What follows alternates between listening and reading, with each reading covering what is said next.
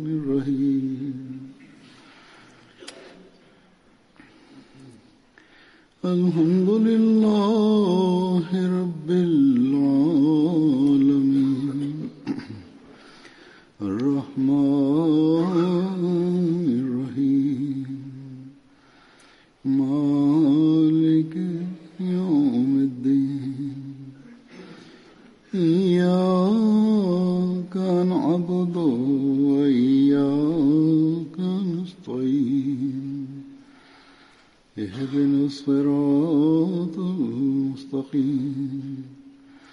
صراط الذين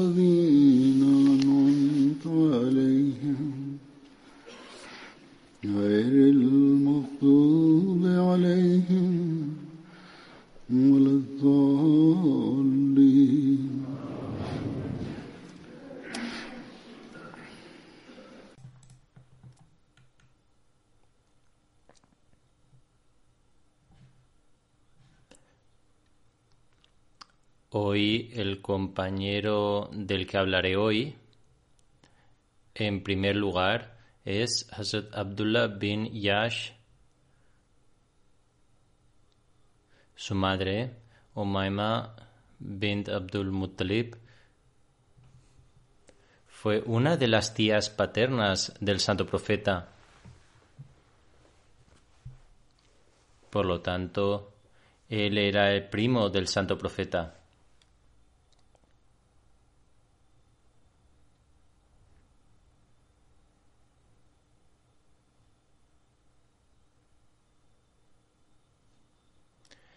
Había aceptado el Islam antes de que el santo profeta entrara en Darul Arqam.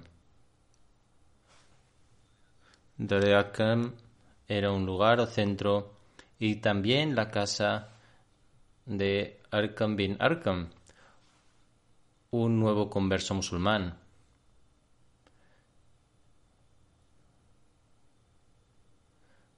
Y los musulmanes solían reunirse allí. Estaba situado en las afueras de la Meca. Era un centro para aprender sobre la fe, el culto, etc. Y debido a su reputación también era conocido con el nombre de Darussalam. Y continuó como centro para los musulmanes en la Meca durante tres años.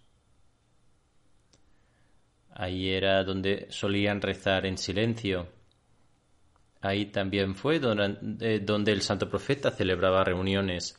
Más adelante, cuando Hazrat Umar aceptó el Islam, comenzaron a profesarlo abiertamente. Se narra que Hazrat Umar fue la última persona en convertirse al Islam en ese centro. De todos modos,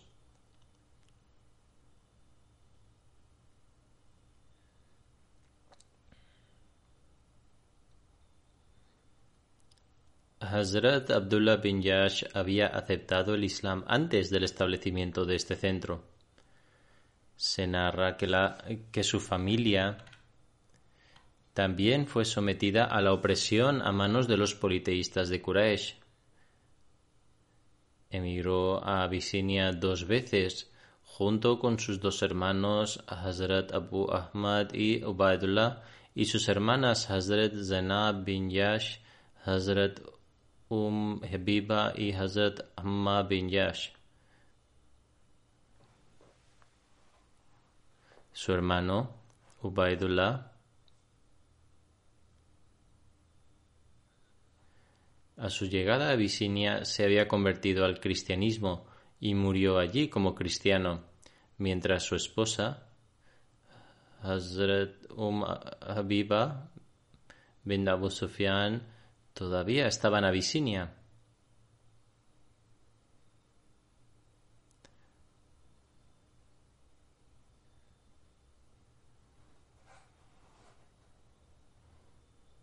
Y el santo profeta realizó su propio nikah con ella.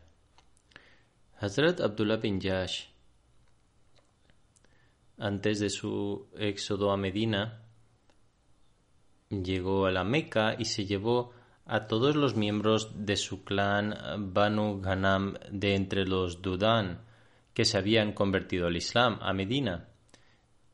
Se marcharon tal cantidad de parientes de la Meca que barrios enteros quedaron desiertos y muchas casas fueron cerradas. Hoy en día los Ahmadis en algunos lugares de Pakistán están pasando por las mismas circunstancias. Algunos pueblos han quedado desiertos. Ibn Ishaq afirma que cuando Banu Jahash bin Rayab emigró de la Meca, Abu Sufyan bin Harb vendió su casa a Amr bin Al-Qama cuando esta noticia llegó a Hazrat Abdullah bin Yash en Medina, la relató al santo profeta, la paz de Dios sea con él. Al escuchar esto, el santo profeta dijo, Oh Abdullah, ¿no estás contento con el hecho de que Dios te otorgue un palacio en el paraíso en su lugar? Hazrat Abdullah bin Yash dijo, Sí, sí, mensajero de Allah, estoy contento. Sobre esto dijo, entonces ese lugar es para ti. Quería decir que por esas casas, ahora desocupadas, se te dan lugar en los cielos como sustituto, y allí los palacios estarán a su disposición. El santo profeta, la paz Dios sea con él, envió a Hazrat Abdullah bin Yash en la expedición al valle de Najla un testimonio que se relata en los libros de la siguiente manera. Un día el santo profeta, después de haber realizado la oración de Isha, le dijo a Hazrat Abdullah bin Yash, Ven armado por la mañana, ya que deseo enviarte, enviarte a alguna parte. Por lo tanto, cuando el santo profeta completó la oración de Fajr, encontró a Hazrat Abdullah bin Yash esperando en su puerta con sus flechas, su arco, su lanza y su escudo. El santo profeta llamó a Hazrat Ubay bin Kab y le dio instrucciones para que escribiera una carta. Una vez escrita la carta, llamó a Hazrat Abdullah bin Yash y mientras se la entregaba, el santo profeta le dijo que lo nombraba líder de la expedición es decir, la delegación y expedición que se había formado y enviado durante su liderazgo. De hecho,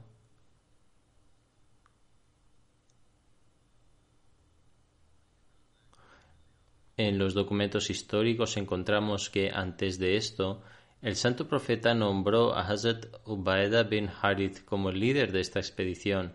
Sin embargo, cuando regresó a casa antes de la partida para prepararse, sus hijos fueron al santo profeta y comenzaron a llorar. Ante esto, el santo profeta envió a Hazrat Abdullah bin Yash en su lugar como líder.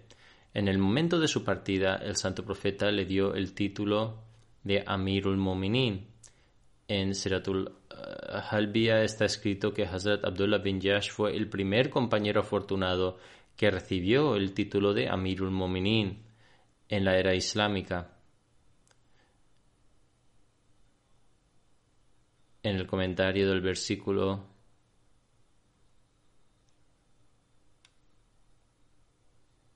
al Bakra 218 dice te preguntan sobre luchar en el mes sagrado. Hazrat Muslim Maud ha mencionado el incidente con estas palabras.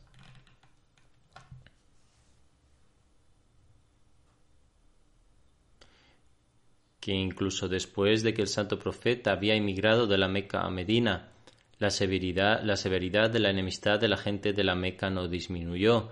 De hecho, empezaron a amenazar al pueblo de Medina porque al haber dado refugio a nuestro pueblo solo queda un camino, ya sea matarlos a todos o expulsarlos de Medina. De lo contrario, juramos atacar Medina, los mataremos a todos y capturaremos sus mujeres. Pero no se limitaron a las meras amenazas. Por el contrario, comenzaron a hacer preparativos para atacar Medina. En aquellos días, el estado del santo profeta era tal que a veces permanecía despierto toda la noche.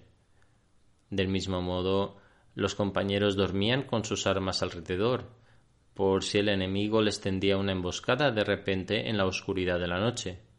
En estas circunstancias, por un lado, el santo profeta comenzó a hacer pactos con las tribus que vivían cerca y en los alrededores de Medina, para que apoyaran a los musulmanes si se daban tales circunstancias. Por otro lado, como resultado de los informes de que los Quraysh estaban haciendo preparativos para un ataque, el santo profeta envió a Hazrat Abdullah bin Jash a Nakhla con doce hombres en el segundo año de la Hijra. Le dio una carta y le indicó que la abriera después de dos días. Hazrat Abdullah bin Jash la abrió después de dos días. Estaba escrito que debía quedarse en Nakhla, reunir información sobre las circunstancias de los Quraysh e informar al respecto. Casualmente, en aquellos días, una pequeña delegación de los Quraysh que regresaba de algún negocio en Siria pasó por allí. Hazrat Abdullah bin Jash tomó una iniciativa personal y los atacó como resultado de lo cual una persona de entre los no creyentes, Amr bin al-Hamzari, fue asesinado. Dos personas fueron tomadas prisioneras y los musulmanes también se apoderaron del botín de guerra. Cuando regresaron a Medina e informaron al santo profeta de este incidente, él expresó su gran desagrado. Dijo que no había dado permiso para luchar y se negó a aceptar el botín de guerra.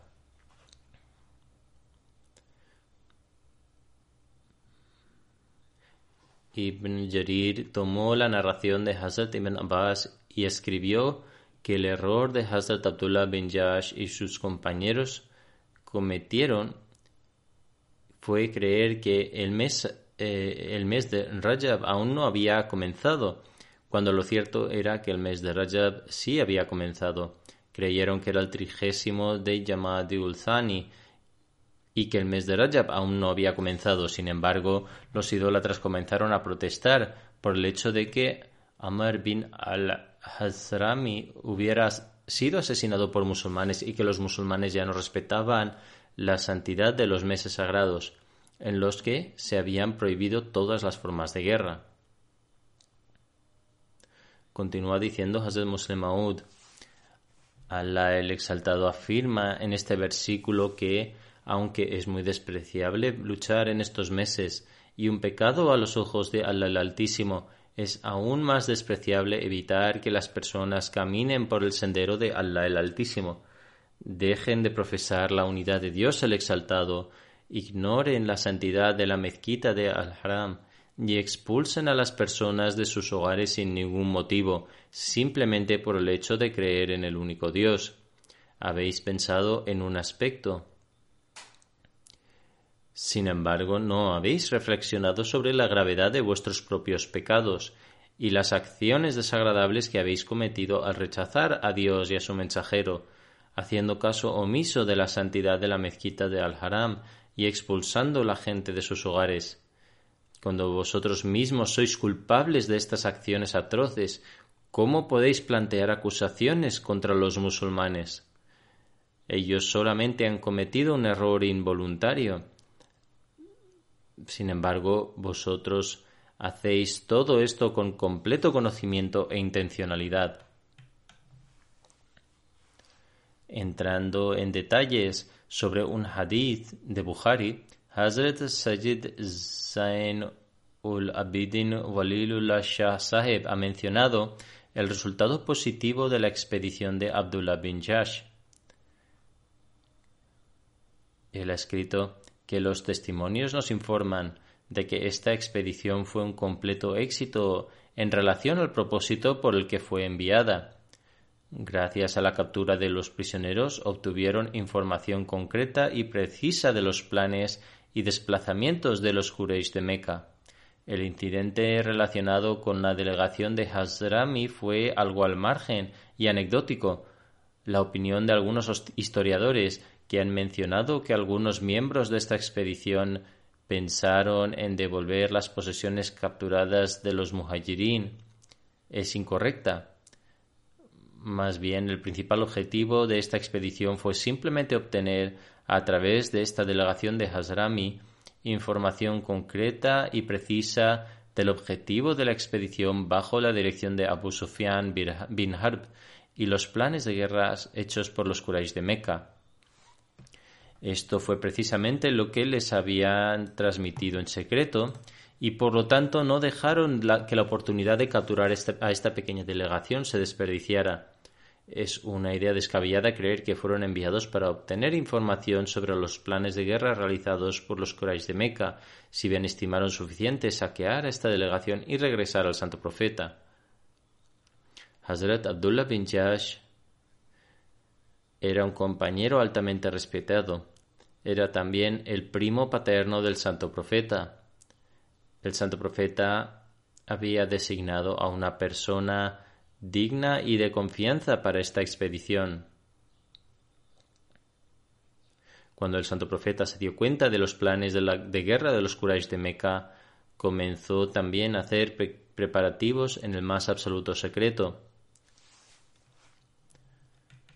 Él escribe que a pesar de que las narraciones relacionadas con la guerra encontramos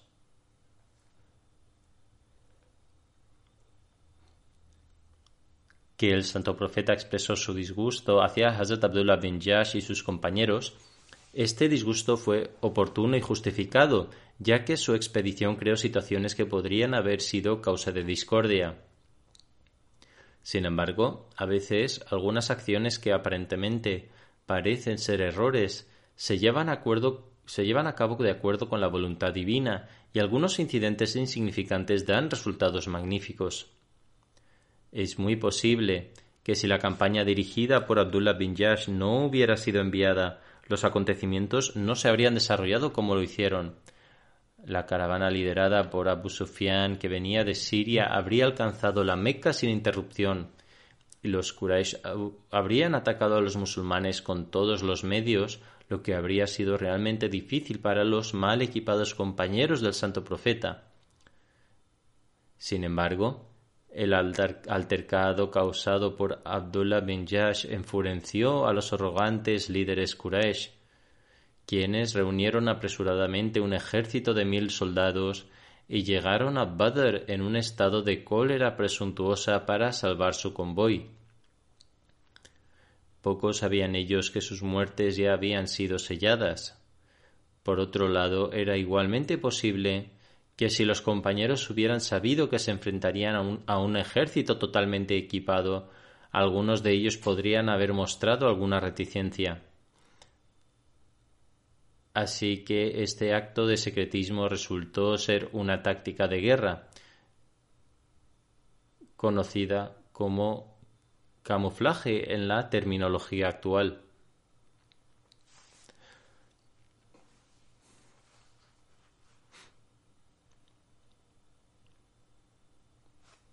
Según la historia, el amor de Dios y de su profeta había hecho a los compañeros ajenos a todos los deseos materiales.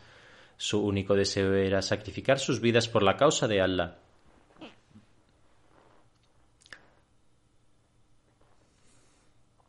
Sus deseos se cumplieron y nombres como Al-Mujadda Filillah conformaban el hecho distintivo.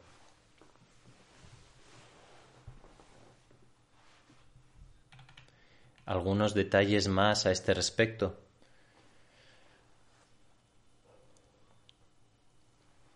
Hay un ejemplo bien conocido de cómo se escucharon las oraciones de Abdullah bin Jash antes de ser martirizado. Ishaq bin Saad bin Abi narra en relación a su padre que el día de la batalla de Uhud, Abdullah bin Jash pidió a su padre irse a un lugar apartado para rezar juntos. Primero Saad oró, oh Allah, cuando me encuentre con el enemigo mañana, déjame enfrentarme a alguien que es feroz en el ataque y tenga valor.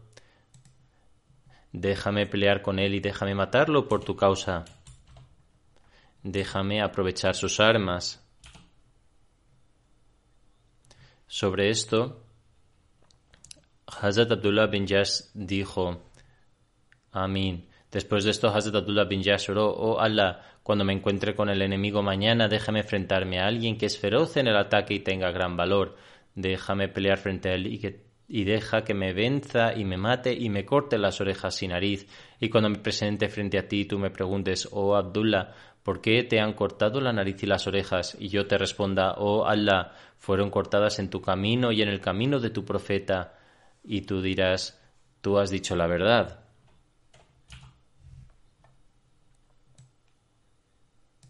Hazrat dice que la oración de Abdullah bin Jash fue mejor que la mía,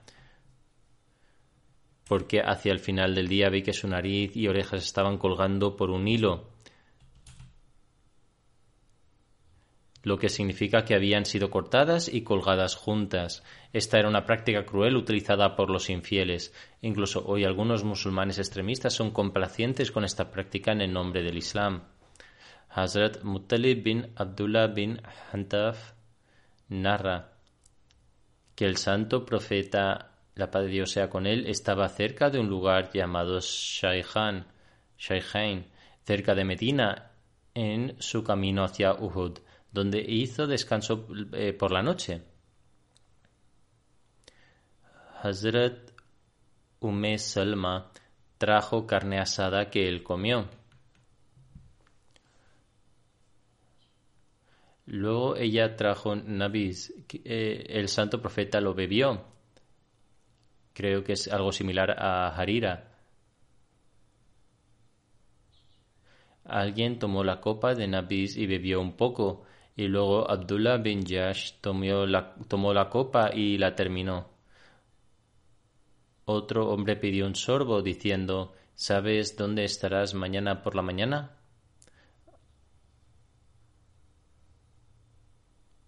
Abdullah bin Jash dijo Sí, lo sé. Me gustaría ver a mi señor en estado saciado es decir, que haya comido y bebido bien, en lugar de sediento. Qué maravillosas maneras tenían los compañeros de amar a Allah y qué maravillosa preparación para encontrarse con Él. Hazrat Abdullah bin Yash y Hazrat Hamza bin Abu Abdul Muttalib fueron enterrados juntos en la misma tumba. Hazrat Hamza era el tío de Hazrat Abdullah bin Yash y en el momento de su martirio tenía poco más de 40 años. El santo profeta, la paz de Dios sea con él, era el custodio de su herencia, así que el santo profeta compró bienes en Jaibar y se los dio a su hijo. Hazrat Abdullah bin Jash también fue reconocido como una autoridad con buenas opiniones y consejos. En el momento de la batalla de Badr, Hazrat Abdullah bin Jash estaba entre aquellos compañeros de quienes el santo profeta aceptó consejos. Hazrat Muslim aún narra el incidente del santo profeta con respecto a la hermana de Hazrat Abdullah bin Jash mientras regresaban de la batalla de Uhud. Él afirma que esto ha sido registrado en la historia y parece que relata con sus propias palabras que en esta batalla, Uhud, somos testigos de cómo el santo profeta mostró gran coraje y una elevada moral, cómo fue, cómo fue compasivo con la gente y ganó sus corazones. De la situación de esta batalla uno puede comenzar a entender la altura de su condición moral y apreciar los sacrificios inigualables de sus compañeros, Hazrat Muslim Maud escribe que he hablado del momento en el, en el que el santo profeta regresaba a Medina una vez acabada la batalla. Cuando las mujeres de Medina oyeron la noticia de, martirio de, de, Abdullah bin Jash, se inquietaron, pero cuando escucharon que el santo profeta regresaba, le esperaron a una corta distancia fuera de Medina para darle la bienvenida. Entre ellas estaba su cuñada, Zainab bin Abi Yash, tres de cuyos parientes cercanos habían sido martirizados durante la batalla. Cuando el santo profeta la vio, le dijo que lamentara su pérdida.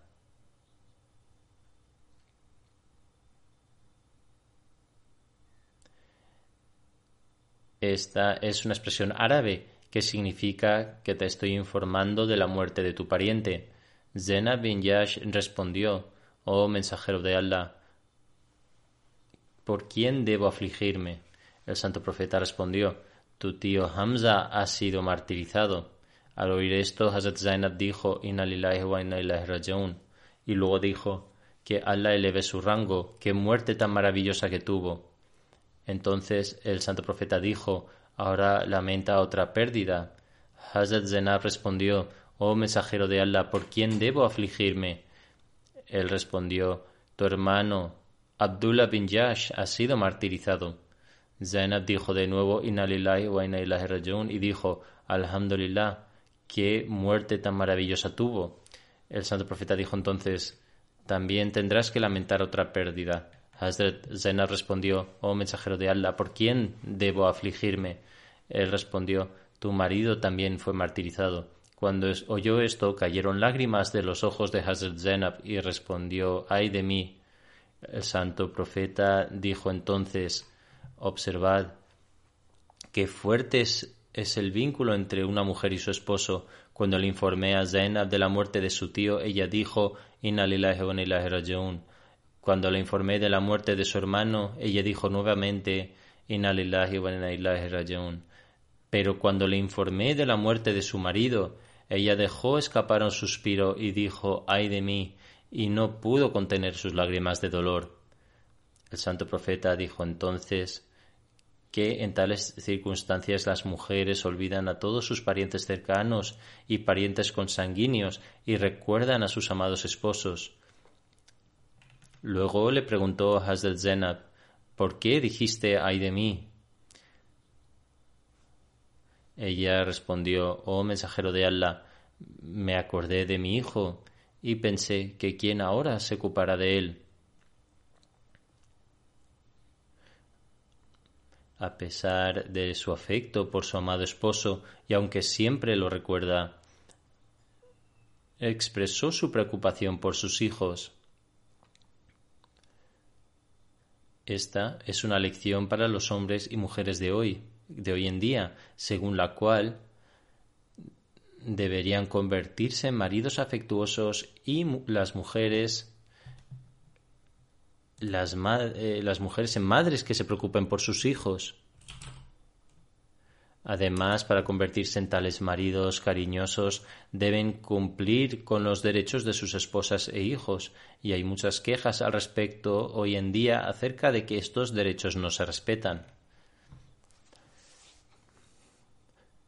Qué hermosa esta declaración del santo profeta. Él le dijo a Zainab le ruego a Allah el Todopoderoso que traiga a alguien que les cuide más que su, más que su esposo, en otras palabras, que cuida a los niños. El resultado de esta oración fue que Zainab se casó con Hazrat Talha y tuvieron un hijo, Muhammad bin Talha. Sin embargo, la historia nos dice que Hazrat Talha no mostró tanto amor y compasión por Muhammad bin Talha como lo hizo con los hijos anteriores de Zainab.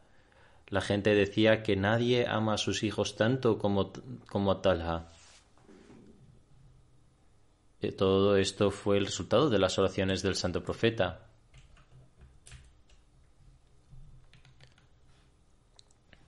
El segundo compañero es Hazrat Ka bin Zaid.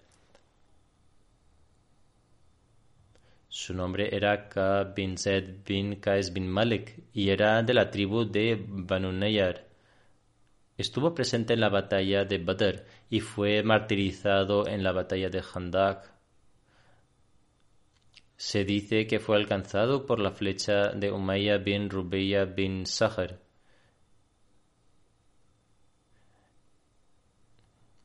Era de los compañeros de Bir Maona, donde todos los demás compañeros fueron asesinados, pero él era el único superviviente. Bermaona es donde el santo profeta, por solicitud de una tribu, envió a setenta de sus compañeros, un gran grupo que eran Hufas y eran Karis. Habían sido engañados y todos ellos fueron martirizados con la excepción de Hazrat Kab. Hazrat sobrevivió porque había subido a una gran montaña. Según algunas narraciones, los incrédulos lo atacaron y lo hirieron severamente.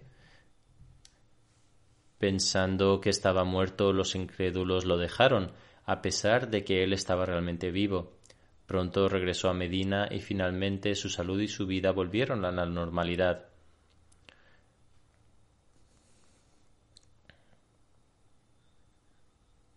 El tercer compañero es Hazrat Saleh Shukran. Su nombre era Saleh y su título era Shukran y era Shukran y era conocido por esta denominación. Hazrat Saleh Shukran era un esclavo habshi, abisinio, de Hazrat Abdullah bin Auf. El santo profeta lo prefirió para que ayudara a servir y lo compró a Hazrat Abdullah. Otras narraciones dicen que Hazrat Abdullah Rahman bin Auf lo entregó sin recompensa. Hazrat Saleh Shukran participó en la batalla de Badr.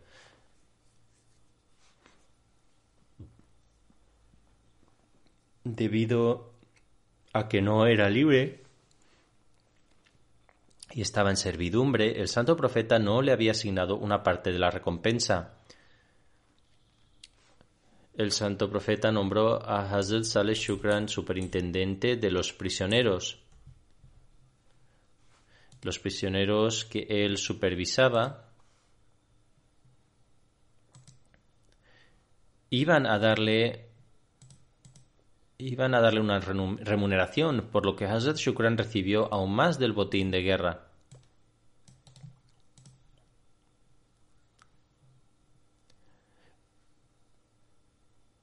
aunque no tenía una parte asignada del botín. Sin embargo, debido a esta responsabilidad, recibió aún más botín de guerra que los demás. Después de la batalla de Badr, el santo profeta lo liberó. Hazrat Jafir bin Muhammad Sadiq dice que Hazrat Shukran era de entre los Ahl Sufa, los que siempre estaban a las puertas del santo profeta. Hazrat Shukran tuvo el honor de participar en el Ghuls y en el entierro del santo profeta. Hazrat ibn Anas dice que el santo profeta le que al santo profeta le dieron ghusl con su ropa puesta. Hazrat Ali, Hazrat Fazl bin Abbas, Hazrat Qusam bin Abbas y Hazrat Shukran y Hazrat Uwais bin Kholi entraron en el área de sepulta del santo profeta. Hazrat Shukran dice acerca de esto que juro por Dios que puse una prenda de terciopelo debajo de la tumba del santo profeta. Según una tradición de Sahih Muslim, era una prenda de terciopelo rojo. Esta prenda fue utilizada por el santo profeta, por lo que Hazrat Shukran relata que no deseaba que nadie usara esta prenda después de que el santo profeta falleciera, porque el santo profeta usaría esta prenda él mismo.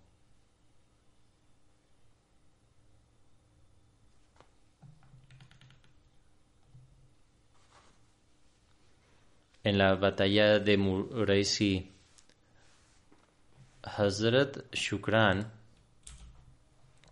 fue nombrado supervisor de los prisioneros, así como de la riqueza, las armas, el ganado que se obtuvieron de los campamentos. Era muy capaz y fiable. Se menciona que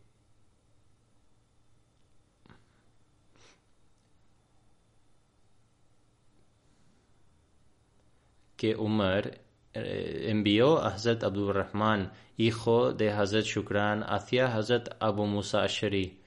Hazrat Umar escribió que te envío a un hombre piadoso, Abdurrahman, hijo de Saleh Shukran, quien fue un esclavo liberado del santo profeta.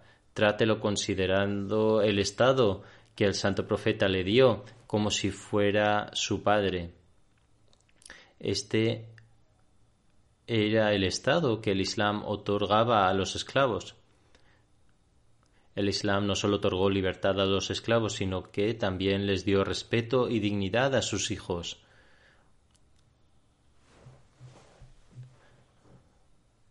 Una narración menciona que Hazrat Shukran tomó residencia en Medina y que también tenía un hogar en Basora. Falleció durante la era del califato de Hazrat Umar. A continuación se menciona a Hazrat Malik bin uh, Dusham. Era de la tribu Khizrij y de la familia Banu Ghanam bin Auf. Él tenía una hija llamada Furaya. Los eruditos discuten si Hazrat Malik bin Dusham tomó parte en el Bet de Uqba o no. Según Ibn Ishaq y Musa bin Utba, él participó. De todos modos, la diferencia de opiniones entre los académicos continúa. Hazrat Malik participó en la batalla de Badr, Uhud y Khandak y en todas las demás batallas después con el santo profeta. Sohel bin Amr estaba entre los líderes mayores y respetados de los Quraysh. Participó en la batalla de Badr del lado de los idólatras. Hazrat Malik bin Dushim lo encarceló.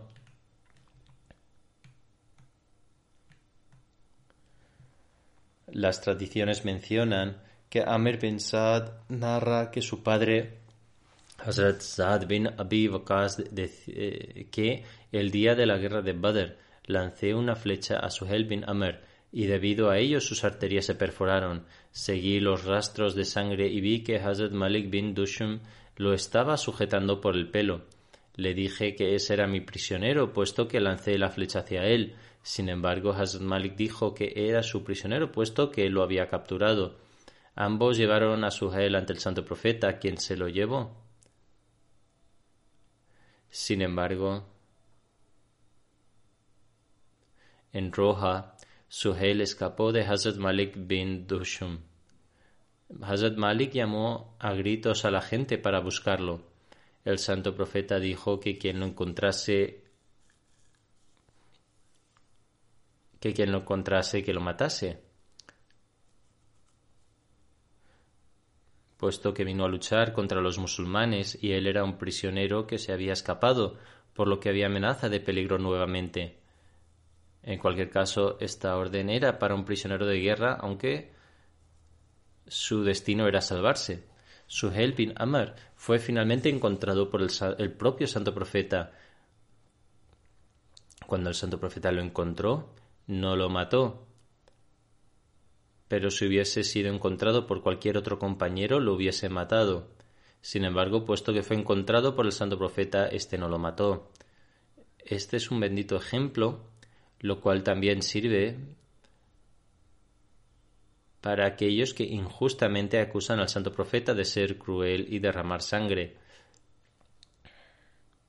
A pesar de haber ordenado la pena de muerte, cuando se encontró cara a cara ante la persona en particular, no lo mató. Según una de las narraciones, el santo profeta encontró a Suhel entre árboles o arbustos. Ordenó que se le atara por lo que sus manos fueron atadas al cuello. En otras palabras, fue hecho prisionero.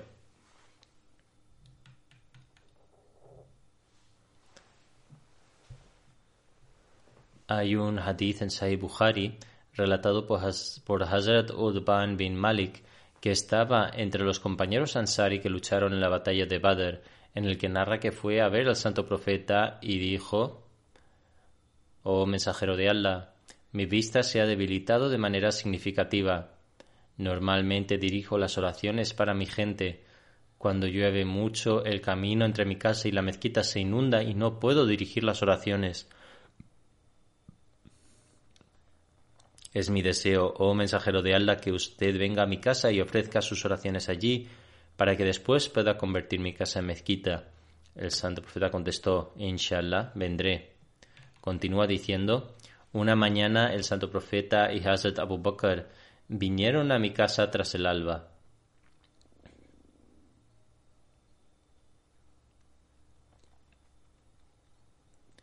Al llegar a la puerta, el santo profeta pidió permiso para entrar, a lo que les dejé entrar.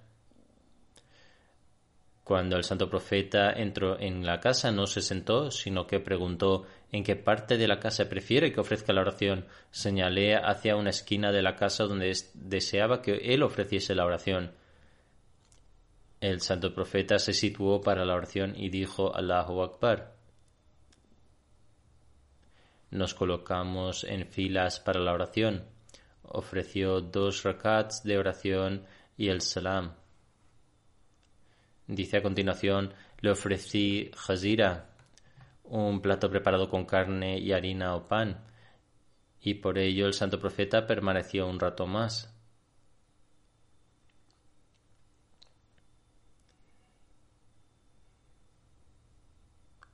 Dice además, algunos otros habitantes de la zona se reunieron en la casa. Uno de ellos dijo, ¿Dónde está Malik bin Dasham? Alguien contestó, es un hipócrita que no tiene amor por Allah ni su mensajero. Puesto que vivía cerca, a lo mejor lo dijo por no haber acudido a su casa. Ante esto el santo profeta dijo, no digas eso, ¿no veis que él practica el lema islámico de la ilaha illallah con tal de obtener el amor de Dios? Quien dijo lo anteriormente mencionado dijo entonces, Dios y su mensajero saben mejor. Dijo también, hemos dicho esto únicamente para llamar la atención de los hipócritas y por compasión hacia ellos. Quizá por su naturaleza amable deseaban difundir el mensaje hasta los hipócritas y así estos se acercarían al Islam mostraban compasión y debido a esto se creó un malentendido entre algunos de los compañeros. El santo profeta dijo entonces En verdad, Allah el Todopoderoso prohibirá al fuego tocar a aquel que declara la ilaha illallah con la condición de que lo dice con el objetivo de obtener el agrado de Dios. Esta es la respuesta a los autodenominados eruditos que blanden en edicto de Kufr y en relación a los Ahmadis cometen atrocidades Son los edictos de estos autodenominados eruditos los que han destruido la paz dentro de los países musulmanes. Hoy día en Pakistán hay una organización llamada la Bekia Rasulullah. Elevan gran número de cánticos, pero el verdadero significado de la Bekia Rasulullah sería actuar en base a este dicho del santo profeta y abstenerse de etiquetar a cualquiera que dé fe de que la ilaha illallah de no ser musulmán. Allah el Todopoderoso ha prohibido el fuego del infierno a cualquier persona que afirme esto, teniendo en consideración el decreto de Dios. Estas personas que dicen que nosotros no pronunciamos esta declaración, teniendo en consideración el decreto de Dios en mente, ¿acaso estas personas saben que se encuentra en nuestros corazones más que el santo profeta? Que Allah el Todopoderoso proteja a estas personas de esta organización. En otra narración se afirma que Hazrat Ubdan bin Malik le dijo al santo profeta que Hazrat Malik bin Dushum es un hipócrita. En relación a esto, el santo profeta dijo, ¿acaso él no profesa la ilaha illallah? Udban respondió, ciertamente lo hace, sin embargo, no lo profesa de forma genuina.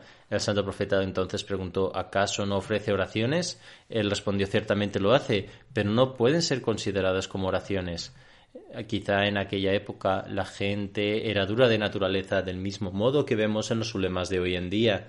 El santo profeta entonces dijo es acerca de dicha gente de quien Allah el Todopoderoso me ha prevenido de realizar cualquier tipo de juicio. Solo Allah el Todopoderoso sabe lo que hay oculto en los corazones. Allah el Todopoderoso detuvo al santo profeta de realizar cualquier tipo de juicio, y sin embargo estos eruditos parece que tienen la licencia de cometer cualquier tipo de atrocidad en el nombre de Dios, especialmente los ulemas de Pakistán. Hazrat Anas bin Malik relata que Hazrat Malik bin Dasham fue calumniado en frente del santo profeta, quien posteriormente dijo Es decir, no insultes ni mal intenciones a mis compañeros.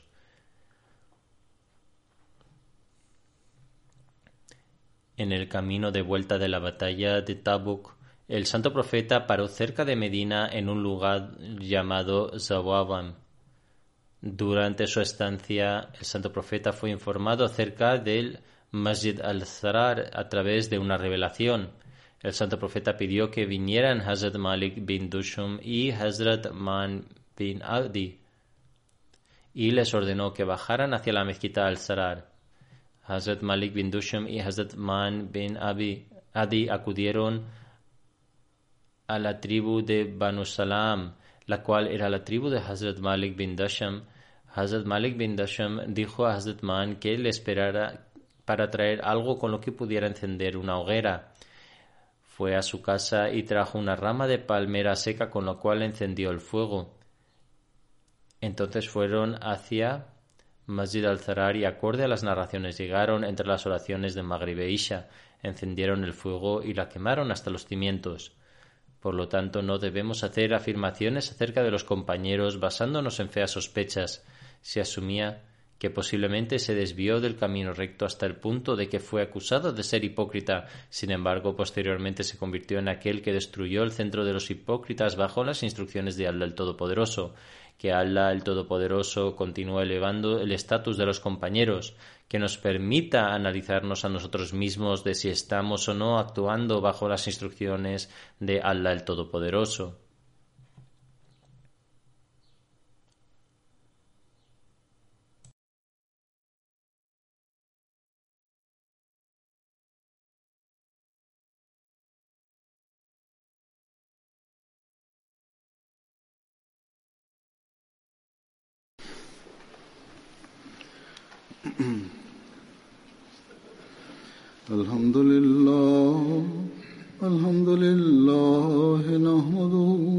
ونستعينه ونستغفره ونؤمن به ونتوكل عليه ونعوذ بالله من شرور أنفسنا ومن سيئات أعمالنا.